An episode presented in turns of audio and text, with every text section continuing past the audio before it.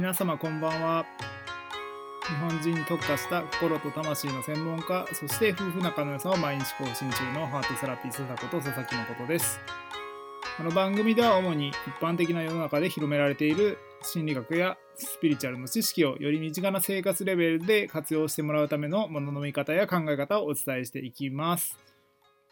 はい。それでは今日のテーマにつきましては前回の続きになります。感染予防についての今度はマインドレベルから見たお話をしたいと思います。前回はま単純にその行動レベルでどういうふうにしていったらいいかっていうところと、まあ、スピリチュアルレベルで見た時の、まあ、邪気の取り扱い方について、まあ、さらっとお伝えしたんですけれどもあの今回は前回までの話は真逆で前回は対策しましょう徹底的に排除しましょうっていう考え方だったんですが今回はどれだけ共存できるかもしくはどれだけ調和できるかっていう視点から物事を見て考えてもらいたいなと思います。ちなみにメンタルって何ぞやっていう話なんですけど基本的に物事をポジティブに考えられたらメンタルが強いみたいな風に思いがちですけれどもあのポジティブシンキングは基本的に意味がありません。ポジティブシンキングっていうのはもともと人間が兼ね備えている感情ではなくて無理やり自分がポジティブにねじ曲げて捏造している思考です。なのであの感情を感情って感って書くじゃないですか。なのでその感情をどのように自分が扱っていくかによってもっとこう体の内側のレベルが変わっていくんですよね。思考っていうのはあくまでも脳みそだけの話なので、もうあの首から上だけの話です。言ってしまえば。その一方で感情レベルっていうのは、まあ、体感レベルですね、いわゆる。体感部って言われる幹の部分であったりとか、もう本当にあの女性でいうところの、まあ、子宮だったりとか丹田だったりとかそういうのも含めた体感っていう形になるので感情っていうのは体全体にものすごい影響を与えると言われております。スピリチュアルな世界で言うのであれば病気はほぼスピリチュアルで解決できるっていうぐらいとにかくこう感情の力ってすごいんだよっていうことを有名な方々は結構お伝えしていると思うんですけれども、まあ、私もどちらかというとその考え方に割と賛同しています。ぱ今まで僕も結構体の調子悪い時期とかもいろいろありましたけれどもやっぱこの感情を整えられるようになってからものすごい調子がいいです。なんか昼間まですんげえだるいなって思ってていやこれ体調悪いんじゃないかと思ったらただ自分の感情に憑依されてただけだったみたいなってことがよくあるんですよ本当に。自分が今までとらわれていた過去の思い込みだったりとかトラウマだったりとかまあ、そういう不安が、まあ、ドバッと出てきた時に体だるいとか調子悪いとかっていう風に感じやすくなるっていうのが感情の、まあ、凄さでもあり恐ろしさでもあるっていうことを皆さんも知っておいてもらえたらいいんじゃないかなとまずは思います。その中で今回の、まあ、コロちゃんの件ですねコロちゃんにかかりやすい人ってどんな感情を抱いて生きてるかっていう話なんですよ。どんなに行動レベルで明るく振る舞っていたとしてももう感情レベルがもうマイナスでぐっちゃぐちゃになってたら多分表面上ポジティブでも多分かかると思います。でかかったら一気に多分体調悪化すると思います。じゃあじゃあどんな感情を持ってたらよろしくないかっていうのをちょっと代表的な例を交えてお伝えしようと思うんですが、まあ、心理学でいうところの恐れっていうのがまず代表的な感情です。あと罪悪感っていうのもあります。あとは悲しみとかっていう感情もありますし、あとは怒りっていう感情もそうですね。そのような代表的な感情が割と心理学には多いんですけれども、これをもう少し心理学じゃなくてこう人間の体から放っている、まあ、波動とかエネルギーレベルで見た時の感情っていうのがまた別であります。それにつきましては、まあ、ハートセラピーのオリジナルメソッドの中に感情エネルギーの48段階っていうのを作っておりますので、あのこれ作ったって言ってもあの僕が作ったわけじゃないです。僕はあくまでもそのもともと世の中にある感情のエネルギー波動をま数値化して言語化して翻訳化したのが私の仕事なのでもともとあるものをより目に見える形にした、まあ、感情っていう4つ48個の感情を作りました。でその感情レベルで見た時に言うんだったらマイナスのまずエネルギーの、まあ、かなり強い要素ですね。それが何かっていうとまず一つは先ほどあの普通の心理学でも言った罪悪感そして後悔。そして恐れ。これが結構あの世の中の多くの人たちが抱いているマイナスの感情の代表例です。それ以外の感情で結構他の人がよく持ってるものが復讐心怒り憎しみ恨み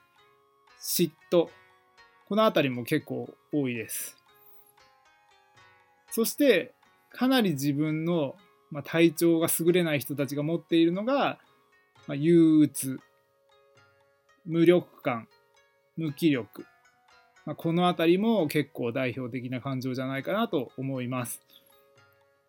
でこの感情っていうのは実はもうずっと幼い頃から半永久的に持っている感情が皆さん多いんですよ。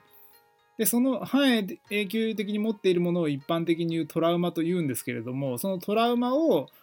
まあ、私たちのハートセラピーのセッションではその深い深い領域のところまで取っていってそのエネルギーを今度は、まあ、合気道レベルの、まあ、いわゆるエネルギーをこうマイナスからプラスに反転させて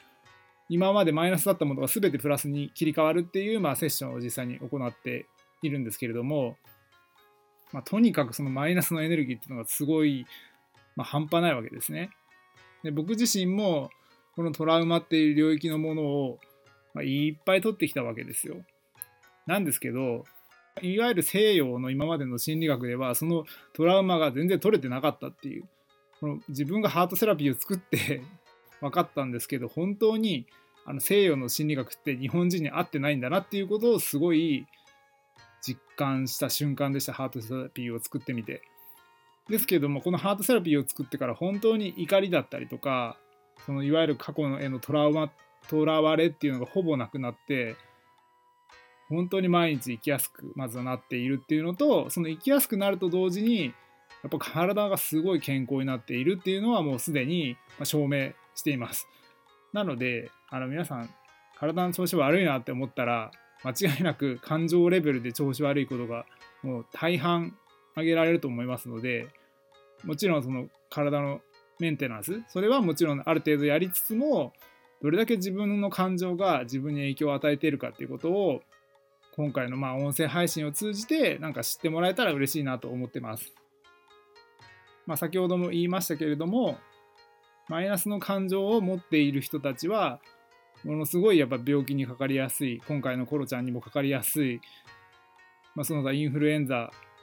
もろもろにかかりやすいあちなみに私は今までインフルエンザに大人になってからは一度もかかったことはないです。子供の頃は覚えてないです。はい。という感じで、本当にあの体の変化っていうのが著しく出ますので、この辺もちょっと自分の中で、まあ、統計というか、過去を遡っていろいろ調べてみたりとか、あの、自分の思い出せる範囲の中でいろいろなんかいつもと同じパターンになってないかっていうのを実際に調べてみたらどうかなっていうふうに思っています。じゃあ逆にその一方でかからない人たちって何をしてるかっていうとまずそういうウイルスが来たとしてももうめっちゃ仲良くしてるんですよ。仲良しです基本的に。じゃあ仲良しって何してるかっていうとすごいその敵みたいな扱いしてないわけですね。ウイルスイコール敵じゃないんですよ。もうマインドレベルで言うと、うわ、こいつがいるおかげで本当に自分は穏やかに過ごせるっていう、例えば平穏だったりとか、平常心だったりとか、やる気や熱意を帯びているっていうエネルギーだったりとか、あとは喜びですね。この世界で共存できる喜びコロちゃんに意識を向けたおかげで逆に自分がすごい癒されたとかやりたいことを思い出せたとかもう未来に進むためのプラスの材料がこう、まあ、ワンサが出てきた人にとってはコロちゃんという存在自体がもうそもそももうプラスでしかないわけですね。いやもちろん一時的なこう経済面の落ち込みとかはあるかもしれないですけれども全体の人生レベルで見た時には確実にプラスになっているはずです。でもっと大きい領域に行くと無邪気な自分だったりとか感謝ですねこの感謝っていう領域まで行ったりとか、まあ、愛という領域だったりとか自由という領域とかまで行くとものすごい人生の質が変わっていきます。ですので自分は今どんな感情レベルに今居座ってるんだろうかっていうことを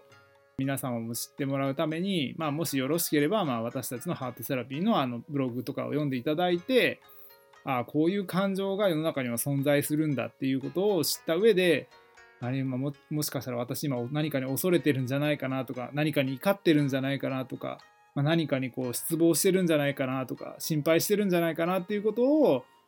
まずはその気づいていくことをお勧めします。気づくだけで実はこの調和とか、まあ、共存意識っていうのがちょっと芽生えてくるのでまだそれだけでは100%ではないんですけれども、まあ、何もしないよりかはまずは気づく